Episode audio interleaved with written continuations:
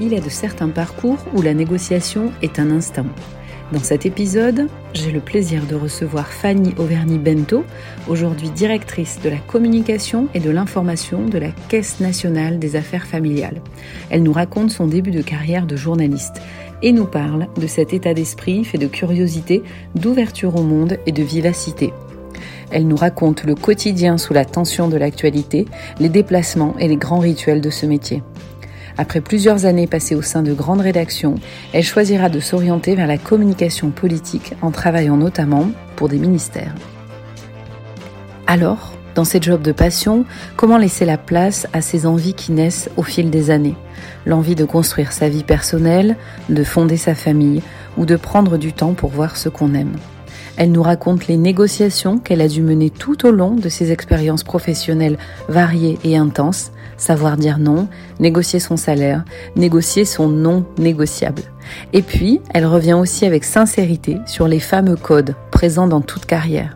Forte de ces années d'expérience, elle nous montre aussi comment nous pouvons toutes nous entraîner, nous entraider pour aller plus vite, pour apprendre mieux et surtout apprendre ce qui ne s'apprend pas.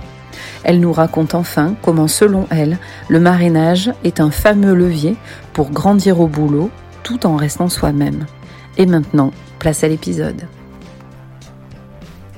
Bonjour Fanny, je suis ravie que tu m'accueilles euh, chez toi cet après-midi pour euh, qu'on se rencontre et puis qu'on puisse euh, échanger. Merci d'avoir accepté de faire cet épisode de podcast Les négociatrices. Alors comme tu sais, euh, dans les négociatrices, on aime bien revenir sur les parcours de femmes et toujours avoir un petit angle négociation sur euh, ces carrières et ces parcours. Et donc pour démarrer, est-ce que tu pourrais te présenter en me donnant bah, ton nom, euh, ce que tu fais dans la vie, ta situation et tout ça?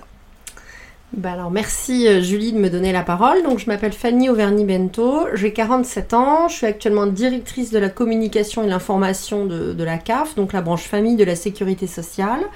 Et donc je pilote euh, la communication de l'établissement public, 201 CAF, et puis euh, je travaille donc au quotidien aussi bien sur les aspects réputationnels, presse, digitaux, je voilà, et alors, ce qui est intéressant, parce qu'on se connaît un petit peu, c'est que aujourd'hui, tu as un poste d'encadrement, mais en fait, il y a eu plein de carrières dans la carrière. Est-ce que tu peux nous raconter un peu ton parcours, peut-être euh, la vocation que tu avais quand tu étais plus jeune, ce vers quoi tu te dirigeais, euh, tu vois, tout ce qui a un peu contribué à construire comme ça euh, cette carrière? Alors oui, effectivement, au départ, euh, j'ai longtemps hésité entre être avocate ou être journaliste. Euh, j'avais euh, ces deux idées en tête et après avoir fait un stage dans un cabinet d'avocat, je me suis rendu compte que c'était un travail assez solitaire, notamment pour chercher tous les textes de loi, construire les dossiers. Et donc je me suis finalement tournée vers le journalisme d'investigation, donc toujours un côté un peu juridique. Et donc pendant 9 ans, j'ai fait partie du pôle reporter de France 2 sur les Sujet euh, police, justice, euh, faits divers, droits des femmes. Et donc là, j'ai eu un premier début de carrière où j'étais vraiment beaucoup sur le terrain, en reportage, euh, voilà, au, quotidien. Et c'était vraiment un travail à la fois euh, passionnant, euh, opérationnel, où j'ai beaucoup appris. Et vraiment, c'était une première partie, entre guillemets, de carrière qui a été extrêmement riche et extrêmement formatrice. Parce que je pense que quand tu es journaliste, tu le restes toujours. Tu as les codes, tu réfléchis de la mm. même façon. tu as un état d'esprit, tu as une façon d'écrire aussi qui est vraiment propre à, ce, ce métier, quoi.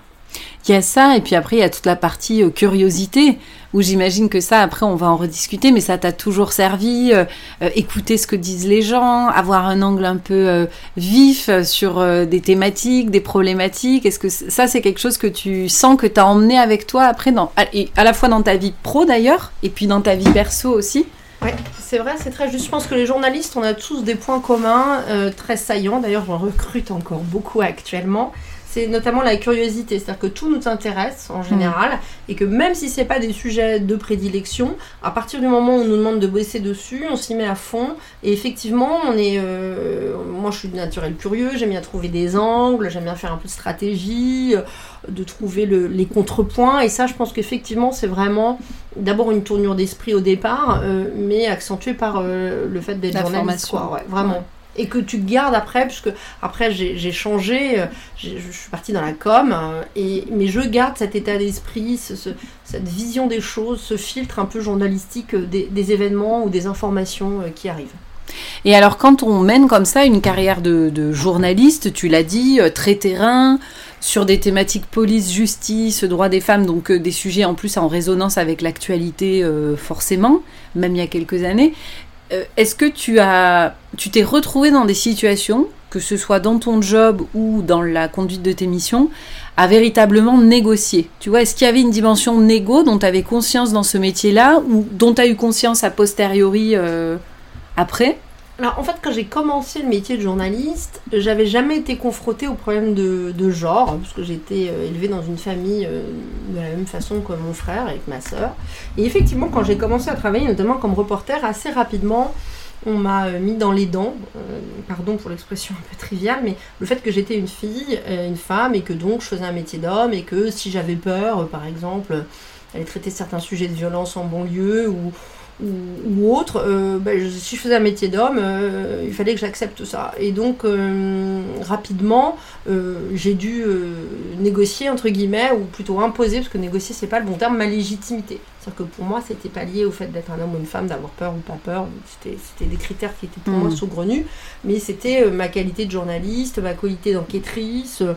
Et, qui n'était pas qui était pas genré. Donc oui, ce que j'ai dû imposer au départ, c'est imposer ma légitimité sur des sujets assez, euh, oui, assez euh, difficile, on va dire. Et puis savoir très tôt négocier aussi, euh, savoir dire non. Enfin, je dis ça et en même temps, c'est pas vrai. Au début, j'ai eu du mal à dire non, notamment euh, sur euh, les horaires à rallonge, sur euh, des choses qui de maintenant me semblent évidentes. C'est-à-dire que maintenant, à l'âge que j'ai, 47 ans, je sais dire non quand j'ai pas envie d'aller faire quelque chose, je sais refuser une mission tout en argumentant. Mhm. Et ça, je le savais pas. Et je trouve que dans les écoles, moi j'ai fait Sciences Po, Dauphine, une école de journalisme, on nous apprend pas à négocier. négocier notre salaire, négocier vie pro, comment mhm. concilier vie pro, vie perso. Et ça, je pense que c'est vraiment quelque chose qu'on doit euh, apprendre dans les écoles. Euh, c'est une, c'est stratégique de savoir euh, négocier, savoir faire la part des choses et savoir se dire non ça vraiment je n'ai pas envie de le faire et, et, l'affirmer sans pour autant être dans une position d'opposition hmm. ou d'agressivité. Mais non, là vraiment c'est pas ça. Et tu vois quand tu dis finalement j'ai pas négocié, j'ai imposer ma légitimité. Tu vois, quand on regarde, qu'on décortique la négociation, il y a une dimension de la négo qui est finalement le pouvoir. C'est-à-dire comment je peux prendre le leadership. Et dans ces leviers de pouvoir, il y a un des leviers qui est finalement euh, mon levier lié à ma compétence. Et en fait, est-ce que c'est par ce levier-là, quand tu dis finalement j'ai imposé euh, ma légitimité, ça s'est fait par le prisme de la de l'expertise de ton métier, donc de ta compétence, ou est-ce que ça s'est fait Comment tu le, tu vois, a, posteriori comme ça, avec le temps qui a passé depuis, tu te dis euh, Oui, alors tu as raison, c'est évidemment par la compétence, et même peut-être en faire plus que n'en faisaient euh, les garçons. C'est évidemment par une certaine disponibilité. Euh, en fait, il faut cocher toutes les cases. Il hein. faut être compétent, il faut être disponible, il faut être réactif, il faut à peu près tout accepter. Donc mm. oui, c'est un métier qui te demande beaucoup au début, beaucoup d'engagement. Et je pense que euh, j'ai gagné, entre guillemets, ma légitimité par, euh, par tous ces critères. Mais effectivement, tu as raison, ça passe par la compétence, bien sûr. Et après, là, alors là, on parle de négocier avec des tiers, même si c'est, ça passe par des, des, des, formes qui ne sont pas forcément de la négociation frontale. Et est-ce qu'à ce moment-là, quand tu es jeune reporter, tu mènes des négociations avec toi-même. Tu disais tout à l'heure partir dans des endroits dangereux. Tu vois, est-ce qu'il y avait des choses comme ça où tu as dû dealer avec toi-même euh, C'est-à-dire pour pas y aller ou pour y aller? Alors pour y aller ou pour pas y aller ou en tout cas te dire euh, finalement quand je suis dans cette euh, zone-là, quelle qu'elle soit, prendre des missions, couvrir des sujets, etc. Je me retrouve à négocier avec moi-même. Est-ce que tu as des souvenirs par exemple de, je sais pas toi. Euh, en fin de journée dans une rédaction, dans la rédaction en train de te questionner, tu vois, un peu de manière introspective finalement, est-ce que tu as mené dans ce job-là, qui est quand même fascinant quand on y pense, des négos avec toi-même et, où tu t'en es ressorti grandi? Euh, J'en ai pas forcément de souvenir. Ce que je sais, c'est que d'abord j'ai déjà dû négocier avec ma hiérarchie parfois pour m'envoyer euh, dans des endroits ou pour me donner des sujets importants. Euh, qu'on ne voulait pas ou me donner parce que j'étais trop jeune ou que j'avais pas l'expertise ou l'expérience. Euh, après, je suis quelqu'un d'assez instinct, je suis instinctive, donc s'il y avait des choses que j'avais pas envie de faire, parfois je me suis forcée, certes, mais quand il y avait euh, une espèce de gros warning ou des sujets que j'avais pas envie de traiter, euh, ce qui est assez rare, ou, des choses peut-être plus complexes qui n'y paraissaient, en général je m'écoute et je m'écoutais. Après j'ai pris parfois des risques qui étaient inconsidérés, que des choses que je referais pas. Mhm. Ça, je mets ça sur euh, la fougue de, la jeunesse. Mhm. Mais, euh, mais globalement, il faut quand même se fier à son instinct et, et en l'occurrence, je me suis aussi occupée de questions de terrorisme, etc. Donc en général, je me fie à mon, à mon instinct quand même. Voilà. Donc j'ai plutôt dû négocier avec l'extérieur qu'avec moi-même. Je pense que voilà. Oui, finalement, tu cet instinct-là, c'était le signe d'une confiance dans ce que tu pressentais, que tu connaissais de ton métier, et puis de la connaissance aussi que tu avais de toi-même, en te disant si je pressens les choses comme ça, ça veut dire qu'il vaut mieux pas y aller, ou au contraire, c'est maintenant qu'il faut foncer. Oui, et puis quand on est journaliste, on a quand même une carte de presse, et donc on a quand même euh, un avis, euh, on est quand même responsable de ce qu'on écrit, de mm. ce qu'on dit, et donc euh, tu t'engages quand tu fais un sujet. Donc, à partir de ce moment-là, tu, si tu suis ton instinct et si tu fais le sujet de la façon la plus objective possible, tu es aligné avec toi-même et avec tes valeurs. Voilà. Donc euh, non, j'ai jamais eu de à négocier avec moi-même sur ces choses-là. Non, je te dis. Alors après oui, c'est peut-être négocier la part de la vie privée, c'est-à-dire qu'effectivement, euh, quant à ces métiers-là, mais ça peut être pareil avec les jeunes médecins, avec les hmm. jeunes policiers, les militaires, enfin tous les jobs entre guillemets opérationnels. Euh, il y a un moment quand même, tu es beaucoup plus dans ta vie pro souvent. Hmm que dans ta vie perso, ou en tout cas elle empathie. C'est des métiers quand même où tu es très sollicité, où tu es très sur le terrain et tu quand même pas beaucoup de temps à donner à la sphère euh, personnelle. Personnelle. Oui, en même temps ça correspond aussi avec un début de carrière. Et ça fait écho, euh, là, alors là on parlait des métiers, voilà, médecins, militaires, policiers, mais c'est vrai que si on regarde les métiers aussi qui sont dans le business, euh, les avocats, en fait, dès lors qu'on est passionné, et tu disais tout à l'heure la fougue un peu de la jeunesse, je pense qu'on est tout entier dédié à ce qu'on a à faire. On est aussi euh, passionné par ce qu'on ce qu'on ce qu'on fait au quotidien. et c'est peut-être une ouais, c'est une phase de la vie. Les ouais. c'est exactement la même une phase de la dans vie. les grosses euh, boîtes aussi. C'est le coup de collier du départ où tu y mm. vas euh, à, fond la caisse. Mais c'est quand même là où il faut savoir aussi, je pense, poser des limites. Parce que si tu n'en as jamais posé, quand tu veux passer à l'échelon supérieur, euh, si jusque-là, t'as jamais rien demandé, euh, bah, t'as jamais rien eu, et à ce moment-là, on comprend pas exactement qui tu es. Moi, par exemple, pendant 9 ans, j'ai pas demandé de, de d'augmentation parce que je pensais naïvement que euh, quand tu bossais bien et que tu étais entre guillemets numéro 1 de la classe ou que tu répondais toujours présente, tu étais prêt à venir le week-end, le soir, etc. On allait se rendre compte, hmm. évidemment, que tu étais un bon élément et donc on allait te proposer naturellement une augmentation. Évidemment, ça n'est jamais arrivé. Et donc, quand euh, au bout de quelques années, je suis allée euh, me renseigner euh, et, pas me plaindre, mais faire valoir mon bon droit, on m'a dit Mais en fait, tu nous as jamais rien demandé, donc on n'a pas pensé à toi. Et là, j'ai commencé à comprendre qu'effectivement, il fallait demander aux autres de t'aider, enfin, ou, t'aider toi-même, pour être plus exact, c'est-à-dire faire valoir ce qu'on voulait, dire simplement ce à quoi on prétendait, et que les choses ne se font pas naturellement. Euh, et, ça, par exemple, je trouvais moi que dans mon cursus scolaire, je l'avais pas appris. Tu vois, mm. ça parle de la négo et aussi de la négo euh, salariale. Et ça, je trouve c'est un point très important des carrières, notamment des femmes. Ben c'est, tu vois, je, je, je j'écoute avec grande attention parce que quand on rencontre euh, dans le cadre de ce qu'on fait pour le podcast ou, euh, dans le cadre de ce qu'on fait pour ADN Woman, c'est un point systématique et ça renvoie à plein de notions évidemment dans la construction derrière. Mais tu vois, moi je trouve que c'est vachement important d'en parler parce qu'on est, je pense, nombreuses à se dire. Euh, et c'est Karine Raguin dans un des épisodes de podcast aussi qui le dit finalement à un moment de la carrière, ce qu'on va regarder, c'est pas le fait que tu vas être best in class sur ton dossier. Et elle dit aussi, ça renvoie à des choix, c'est-à-dire qu'à un moment, entre avoir le choix de refinaliser bien ton dossier nickel ou aller à cette conférence et réseauter, c'est pas forcément celle qui va finir son dossier parfaitement tout seul jusqu'à 23 heures, à laquelle on va penser pour un job de, comité exécutif. Ou... Et tu vois, je trouve que c'est intéressant parce qu'à mon avis, ça fait écho auprès de beaucoup de filles de dire mais en fait j'aurais aimé le savoir euh, quand j'avais 20 piges, quand j'avais 20 ans parce que je l'aurais peut-être pas appliqué tout de suite mais j'aurais en tout cas pas été dans les croyances que en donnant deux fois plus que tout le monde, j'aurai la bonne note et c'est moi qui aurai le bon point, quoi. Ce que tu dis est très juste, c'est qu'effectivement, euh, en tout cas moi je l'ai eu longtemps et autour de moi les femmes aussi, on avait le syndrome de la bonne élève, donc tu as raison, on se donnait plus, on était plus euh, là. Alors est-ce que c'est pas le système aussi qui exigeait ça de nous il y a 20 ans et maintenant l'exige peut-être moins, je sais pas, mais c'est vrai par rapport à, d'autres et, euh, et, encore je suis pas du tout dans la garde des gens, mais Mm. des, des- des- des collègues masculins qui, eux, passaient moins de temps pour peaufiner leur texte, faisaient plus de, de, de, de, de rondes jambes, de RP, et effectivement, progressaient sans doute plus vite. Et ça, c'est un travers, euh, je pense, assez euh, féminin, Mm. euh, d'avoir le syndrome de la bonne élève, quoi. Et donc se dire, euh, il faut être content, je vais faire le truc euh, Mm. le plus abouti, Le plus propre. Voilà. Et en fait, c'est pas tellement ce qu'on attend de toi, forcément, en entreprise, ou pas que, quoi. Oui, ou pas que. Et, et alors, il y a ce principe, enfin, ce truc-là, c'est-à-dire le syndrome, et je trouve qu'il y a aussi une histoire de code. Et c'est pour ça que moi je trouve intéressant d'écouter, de, partager, parce que c'est aussi comme ça qu'on se transmet les codes.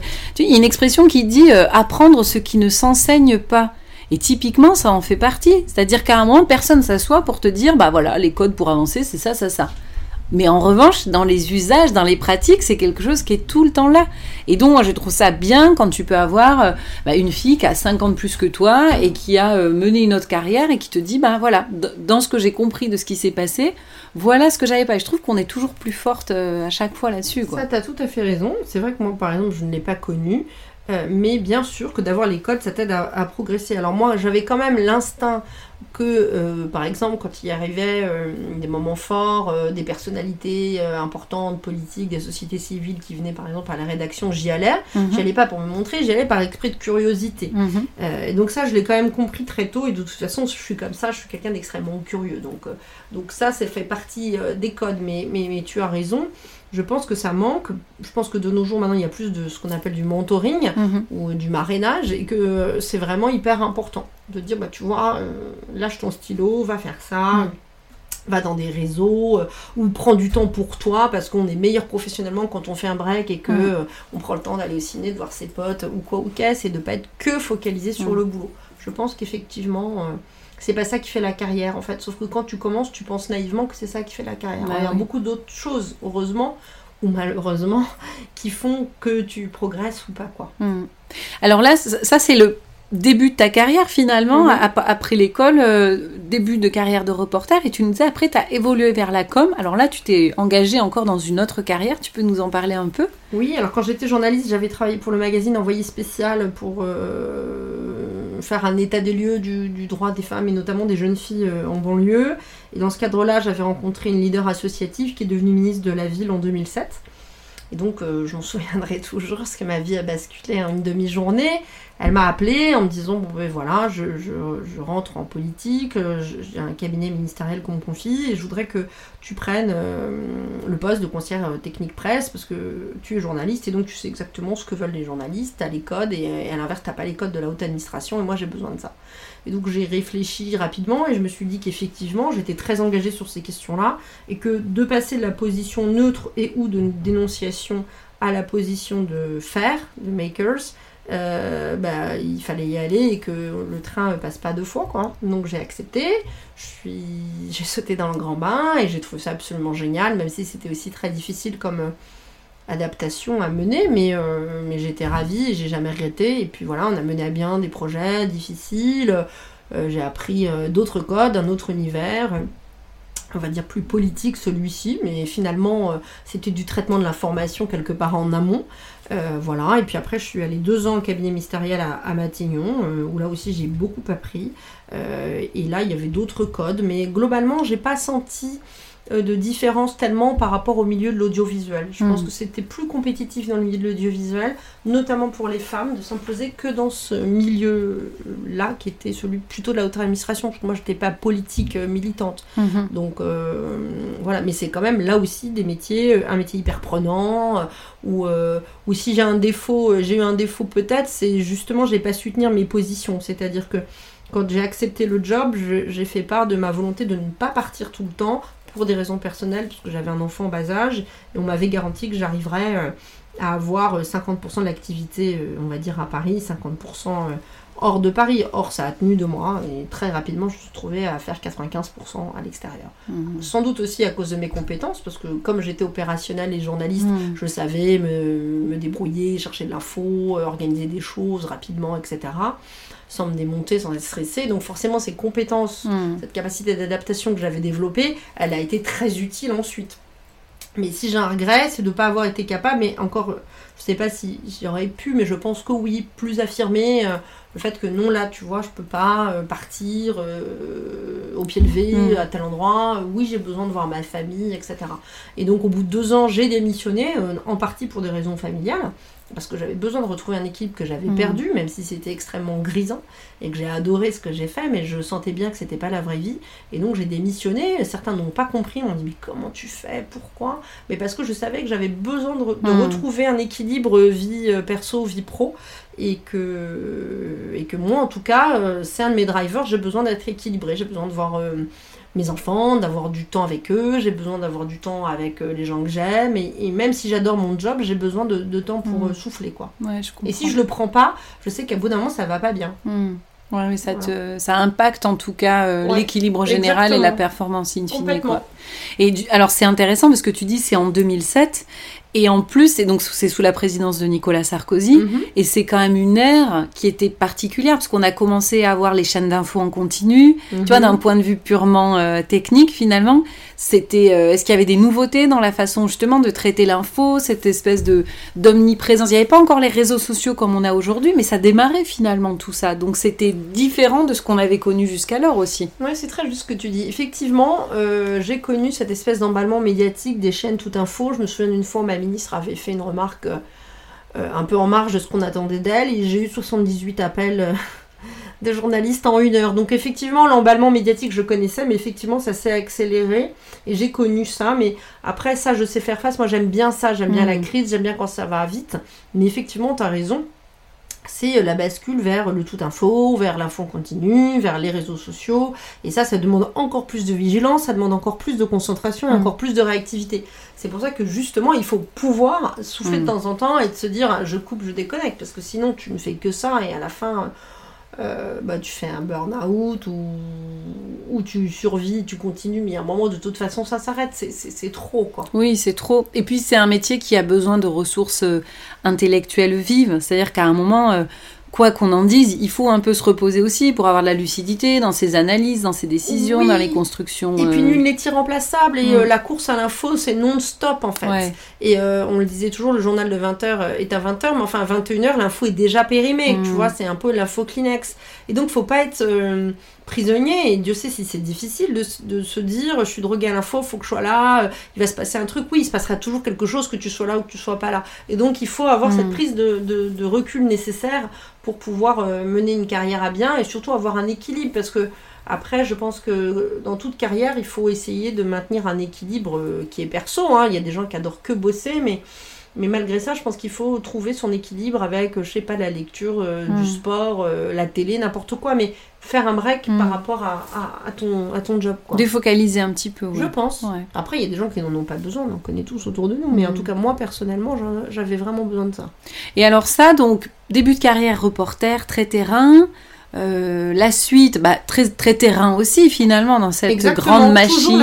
opérationnel, Euh, pense. un rythme intense, euh, voilà, des enjeux. Et, et alors après, tu nous dis, bon, j'ai défi- j'ai démissionné parce que je voulais ré- rééquilibrer un peu les, les différentes sphères de ma vie. Et à ce moment-là, t'es parti vers, vers quel euh, type de job, vers quelle carrière? Alors j'hésitais à revenir au journalisme et je me suis dit que c'était revenir là où, où j'étais partie, c'était c'était c'était passé, c'était pas pas une bonne chose.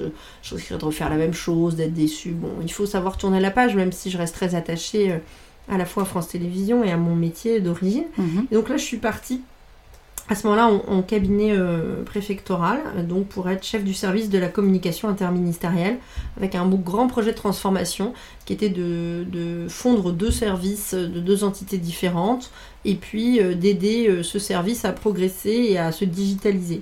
Donc c'était des challenges très différents que je ne connaissais pas, mais euh, j'étais très curieuse de ça, d'accompagner une équipe, de faire du management, de faire de la transfo, euh, avec euh, évidemment comme driver l'intérêt général, puisque le but est évidemment de mieux communiquer vis-à-vis de, nos, réformes, mais aussi des services qu'on porte vis-à-vis de nos, concitoyens.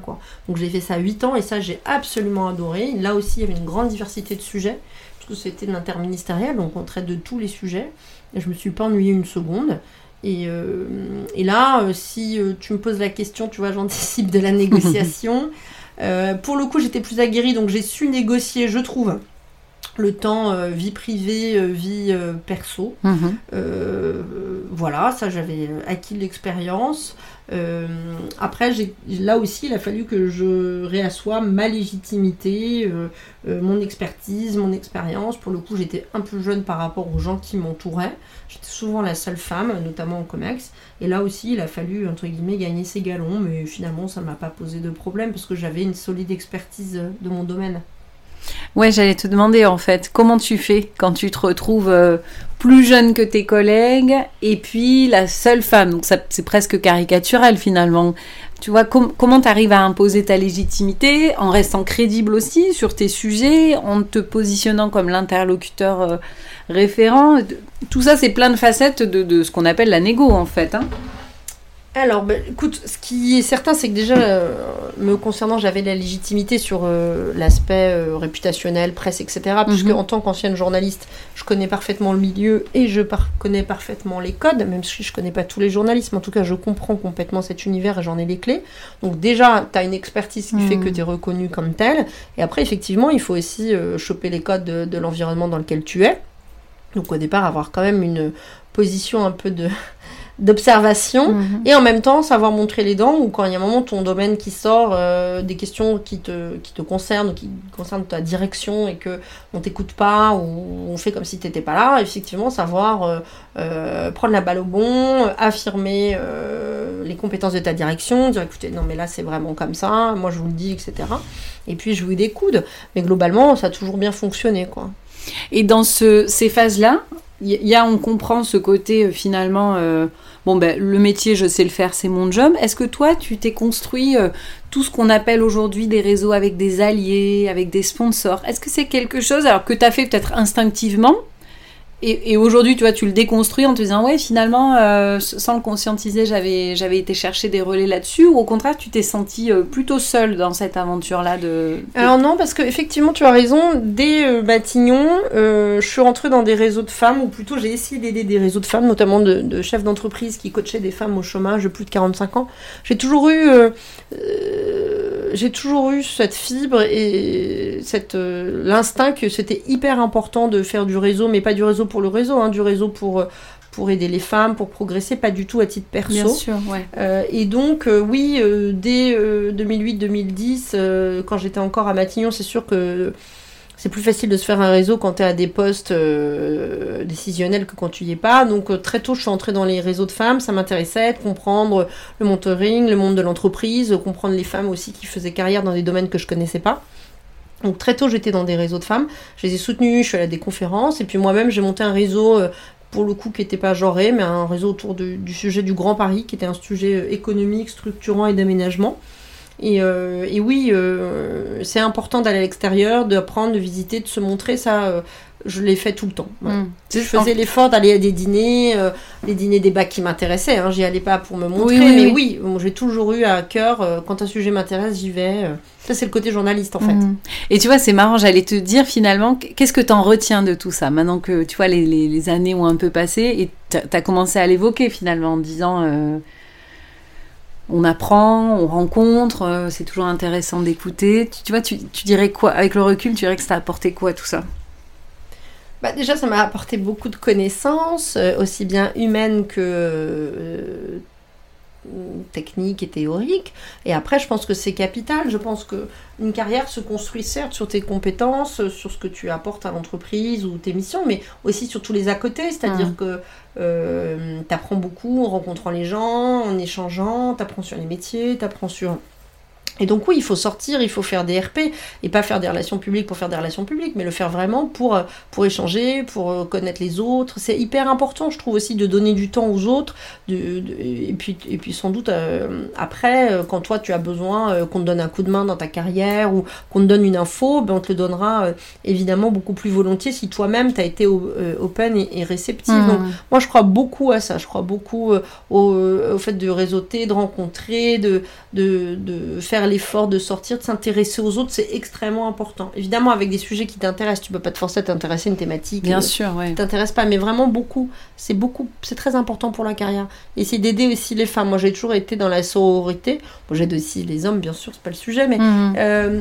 j'ai- voilà, c'est hyper important de s'aider, de se coacher, de dire mais oui, tu peux y aller, tu vas réussir. Et pourquoi tu penses pas à ça? J'y crois beaucoup, moi, à ça. Mm. Oui, il y a ce petit travail de fourmi en fait qu'on fait de manière quotidienne et puis et puis surtout à la limite aujourd'hui où où tu es à une place, enfin tu vois, tu diriges un service, euh, t'as as une place euh, à la table du comité euh, exécutif, donc il y a, y a pas, c'est pas, il y a une responsabilité, mais tu vois, quand on est engagé sur ces sujets, je pense que quand on arrive là, on a aussi à cœur de, tu vois, pas de, de, de, de de, de guider, c'est un grand mot, les plus jeunes finalement, de les écouter, de les conseiller, de les orienter, de après elles font la différence ou pas, tu vois, mais euh, Oui, ça, tu as tout à fait raison. Moi, je pense que hum, dans toutes euh, les femmes que je rencontre, euh, jeunes, moins jeunes, il y a toujours un problème de légitimité. Là où souvent les, les hommes ne, ne l'ont pas. Je fais passer beaucoup d'entretiens, je recrute beaucoup, c'est quand même assez flagrant. Il y a cette question de la légitimité, de pas oser, de se dire bah, j'ai pas les compétences à 100%, bah, c'est pas grave, franchement les compétences on les acquiert, euh, Mhm. voilà. Alors que ces questions de légitimité, les hommes se les posent moins.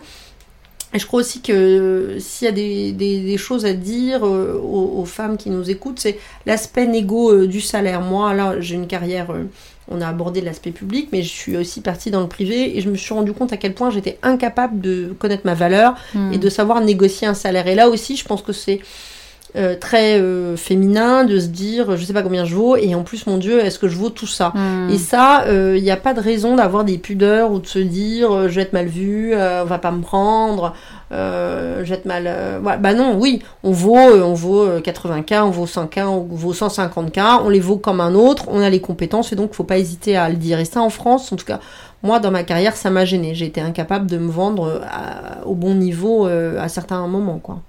Oui, on l'avait évoqué ce sujet dans une des rencontres et, et en fait c'est vrai que, peut-être pas chez toutes les femmes, mais en tout cas toutes celles avec qui on partage, on se rend compte que le trait commun qu'il y a entre nous toutes, c'est que cette valeur financière, salariale, on la raccorde à notre valeur euh, personnelle. Et du coup c'est vachement intéressant parce que là où je pense que chez les hommes, chez les garçons, il n'y a pas cette espèce de de pont, de finalement je vaux tant, donc ça fait de moi une bonne ou une moins bonne personne. Chez les femmes, c'est tout de suite rattaché à quelque chose d'émotionnel. Et d'ailleurs, euh, quand on écoute celle qui en parle, on le, on le- on le- elle le verbalise assez clairement. De dire c'est un sujet qui est difficile parce que ça me renvoie à quelque chose de très personnel. Et donc forcément, c'est ultra inconfortable. Donc je ne vais pas sur ce sujet-là parce que naturellement, on va pas sur les sujets qui nous mettent en inconfort. Sauf qu'il y a quand même une résonance importante pour nous, parce qu'économiquement, on a besoin de- d'être payé au bon prix, au bon... euh, Donc c'est... c'est c'est j'allais dire c'est marrant. C'est pas marrant mais en tout cas c'est intéressant de se dire que même les grandes carrières tu vois on a cette résonance là chez les femmes qui se disent à un moment bah là j'ai pas su y aller comme j'aurais dû pour plein de questionnements. Et quand tu dis je fais beaucoup passer d'entretiens c'est fou quand même de se dire euh, c'est quelque chose qui est presque, euh, tu vois, euh, qui se transmet finalement, malgré. C'est pour ça que le fait d'en parler, c'est important, que le fait d'écouter comment ça se passe aussi euh, chez les autres, c'est important. Bien sûr, les femmes, comme les hommes, sont complètement légitimes à demander une rémunération qui corresponde à leurs compétences, à l'affirmer, et puis c'est pas euh, à la négocier, parce que finalement on le mérite bien. Mhm. Euh, et moi, euh, les derniers temps, parfois dans des structures, j'étais euh, dans les hauts euh, salaires, je l'ai su, et j'en étais très contente. Et je pense que c'est important Mhm. d'être capable d'obtenir la REM qui nous est quelque part due, quoi. Bien sûr. Comme la position aussi. Moi, je vois beaucoup de femmes et moi-même, parfois, on se dit bon, ben, il y a un poste, bon, bah, finalement, l'intitulé du poste est pas top, mais j'ai ma REM, donc on est, on est prêt à euh, accepter soit une rémunération inférieure, soit un poste euh, qui est pas en COMEX, alors que t'étais en COMEX, euh, qui est pas directrice, machin. Bah, non, en fait, il n'y a pas de raison de l'accepter, ou alors si on l'accepte, il faut vraiment que ce soit pour les bonnes raisons et qu'on soit certaine de nos choix. Certes, parfois c'est intelligent euh, ou intéressant de se mettre un peu en retrait, de se dire bon, je vais accepter ça parce que finalement, le coup d'après, je récupère ou je vais passer là et j'ai envie d'aller là. Mais quand même, il faut se poser la question. Souvent, les femmes sont prêtes à accepter un salaire moins que ce qu'elles voulaient ou un positionnement qui n'est pas celui auquel elles devraient avoir. Et ça, je trouve que c'est une façon il faut se questionner là-dessus, quoi. Oui, et ça, ça fait écho avec des sujets qu'on a vachement abordés aussi et que moi je trouve intéressant. C'est pourquoi on transige, et comme tu dis. Et, tu vois, quand tu écoutes euh, des, directrices de ressources humaines, elles te disent aussi euh, si j'ai un homme en face de moi, il va négocier le titre sur sa carte de visite, le modèle de sa voiture. S'il est bloqué sur le variable, il va chercher à avoir euh, un bureau plus grand. Et, je trouve que c'est en négociation, tu vois, il y a quelque chose qu'on aime bien quand on parle notamment de la négociation avec les enfants c'est le côté euh, il faut oser. En fait, pourquoi souvent les enfants sont des bons négociateurs? Mais parce qu'ils ont zéro limite en fait. Il est 7h moins 10, ils veulent une glace au chocolat, ils la demandent. Bon, ben finalement, pourquoi pas? Et du coup, je trouve que pour les femmes, en tout cas, arriver à libérer cette espèce de petit, cette espèce de petite retenue intérieure, au pire, on nous dira non, en fait. Tu, vois, euh, est-ce que tu décris assez... Ouais, c'est vrai, t'as raison, sauf qu'on se dit, oh là là, mais je vais être mal vue, mais c'est oh là là, je vais passer pour... Euh, euh, quelqu'un qui pense qu'au fric, voilà, je, vais être carriériste, je vais être pénible. et, et finalement c'est pas grave, c'est bien d'être carriériste, c'est bien de passer pour une femme puissante, c'est bien de passer pour une femme exigeante et, tout comme un homme. Mais en fait c'est vrai qu'on a du mal avec ça, enfin de moins en moins j'ai l'impression. Mais, mais t'as raison. Je pense que j'espère que les nouvelles générations n'auront pas de problème avec euh, le fait de négocier leur salaire, de négocier aussi d'être euh, des femmes. Tu peux être compétente et être habillée de façon un peu fun, sortir un peu de la catégorisation. Mm. Bon, les femmes plus vieilles, euh, euh, plus âgées que, que, moi, moi j'ai 48 balais, euh, les, les, féministes, elles sont passées par les fourches codines, d'être obligées d'être habillées comme des mm, hommes, mm. d'adopter les codes des hommes pour réussir, etc. Ça, chapeau, mais maintenant, je pense qu'il faut justement qu'on puisse s'affranchir et et se dire bah oui on est on est des femmes on a une apparence on aime se looker comme ça et ça veut pas dire qu'on n'est pas des bonnes patronnes hmm. des bonnes managers des bonnes execs et, euh, et voilà et ça c'est euh, on le gagne de jour en jour et ça je trouve ça assez formidable d'être dans cette génération là hmm. mais encore on doit négocier je pense la vie pro la vie perso les salaires euh, et puis une certaine légitimité quoi et euh, alors aujourd'hui, là, on a parlé du début de carrière, du milieu de carrière. Aujourd'hui, donc, dans ce que tu fais euh, pour la Caisse nationale des allocations familiales, si tu devais résumer euh, dans les grandes lignes aujourd'hui ton champ d'action ben alors en fait, je conçois avec mon équipe et le COMEX toute la stratégie de la communication de la branche famille de la sécurité sociale donc en lien avec les autres branches, hein, bien sûr. Mhm. et en même temps, je suis au service des 101 directions sur le terrain qui sont tous les jours euh, au quotidien aux côtés euh, des allocataires. Donc euh, voilà, on a un Français sur deux qui, qui est entre guillemets client chez nous. donc oui, on se doit d'être bon en com, on se doit d'informer les gens de leurs droits, de leurs services. Et donc je travaille là-dessus. Je travaille sur la marque aussi et sur la marque employeur. Donc je mène des gros chantiers structurants à la fois en interne et à la fois vers l'extérieur pour faire rayonner euh, la branche, nos valeurs, voilà, parce que le modèle social français est un modèle qui est parfois décrié, qui est quand même très utile, mhm. en tout cas j'en suis persuadée, qui vise à, corriger euh, certains accidents ou, inégalités de la vie. Et euh, moi j'y suis très attachée, je trouve qu'on peut être fier de ce qu'on fait, de l'argent qu'on met pour aider les familles, mais pas que. Les accidents de parcours, on est là une espèce de filet de sécurité. Et donc euh, bah voilà il faut le faire savoir il faut aussi défendre notre modèle et, et puis euh, faire euh, évoluer la communication vers plus de digital puisque par exemple on s'aperçoit que de plus en plus souvent les gens s'informent via les réseaux sociaux. Et donc il mm. faut être là où les gens nous attendent quoi. Donc c'est ça mon job. C'est j'accompagne une très grosse transformation voilà, d'une direction de la communication et de l'information un beau défi, un beau challenge alors à venir. Et hum, tu vois, souvent on aime bien demander à nos, à nos invités, euh, euh, il y, a beaucoup de jeunesse hein, qui, nous, qui suit. Euh, le, message, tu vois, si elle devait retenir une chose là, si, si on parlait à des, à des jeunes filles qui ont 16, 18, 20 ans, qui s'apprêtent à faire leur choix pour démarrer leur vie professionnelle, alors qui va être longue bien sûr, mais tu vois, toi, forte de tout ce que tu as traversé, compris, bah, il y a plusieurs choses. Je dirais déjà aux filles, aux jeunes filles, qu'il n'y a aucun métier qui est interdit aux femmes. Donc, euh, euh, si elles ont envie d'être euh, d'être patronne dans le privé, d'être militaire, je sais pas quoi, commissaire de police, enfin tous les jobs sont ouverts et donc il faut il faut pas hésiter à rêver grand, hein. dream big comme disent les Américains. et ensuite, je pense qu'il faut qu'elles soient euh, intransigeante avec tout ce qui est euh, question de harcèlement, parce que c'est pas l'objet aujourd'hui du podcast, mais harcèlement, ça c'est plus possible, ni moral, ni sexuel, etc. MeToo est passé par là et il n'y a aucun, il faut pas revenir en arrière et donc faut être euh, forte là-dessus. Mhm. Et en même temps être capable de négocier son salaire, de négocier aussi euh, du temps euh, pour soi. Voilà, on, on est pour l'égalité, mais aussi on peut être différente. Et donc, il faut pas hésiter à, affirmer la différence qu'on peut avoir dans notre management, si tant est qu'il y en ait, dans notre approche des choses. Être soi-même, être volontaire, bosser, euh, et puis... euh, et puis s'affirmer quoi. Mais c'est vrai que ça passe vite et donc c'est important d'être capable aussi de dire euh, non et de faire des choix euh, parfois qui euh, peuvent déplaire à l'environnement parce que hum, les femmes souvent on essaye de faire plaisir, faire plaisir à nos Mhm. parents, faire plaisir à nos patrons, faire plaisir à notre conjoint et bon bah c'est bien de se faire plaisir à soi en fait. C'est ce que je pense. Ouais. C'est le conseil que je peux donner. Et c'est un bon conseil. C'est un bon conseil. Merci beaucoup, Fanny, pour ton accueil. Merci Julie, à bientôt. À bientôt.